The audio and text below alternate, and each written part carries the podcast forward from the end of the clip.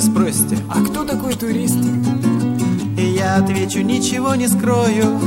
Турист души, ребенок и артист Которому не хочется покою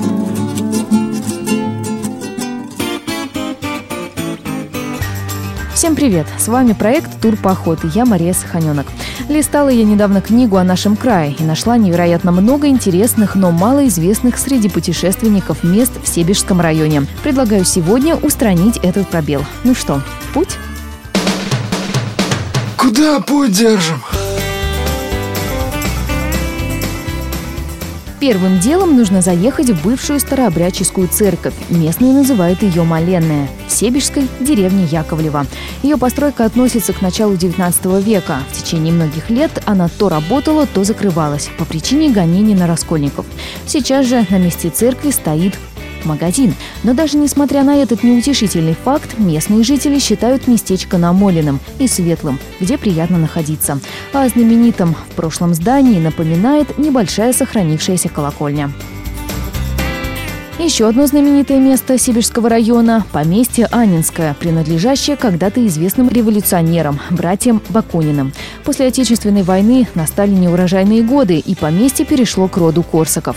До сих пор ходит легенда, что хозяин в смутные времена все свои богатства загрузил в карету и утопил ее в озере.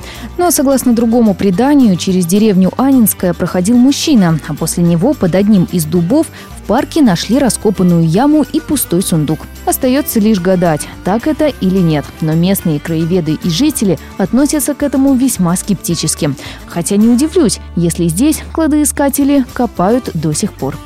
Сейчас от бывшего поместья остались, как говорится, рожки до ножки.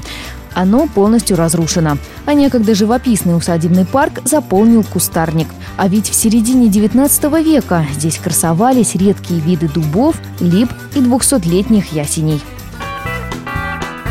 Своими глазами.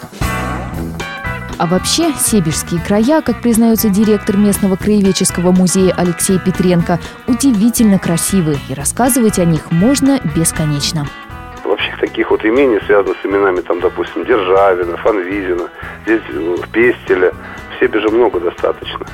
Серьезных исследований таких вот, чтобы таких фундаментальных, не проводилось никогда, только студенческие работы. Почти все имения здесь, да, вот, наверное, процентов 90, они здесь назывались не помещичьи усадьбы, а панские имения, потому что большинство помещиков было польского происхождения. Так что у нас с вами есть отличная возможность стать первыми исследователями этих удивительных мест – Конечно же, это далеко не все красоты Себежского края, так что отправляясь в путь, не забудьте раздобыть карту района. Вдруг о ваших интересных находках мы когда-нибудь тоже расскажем.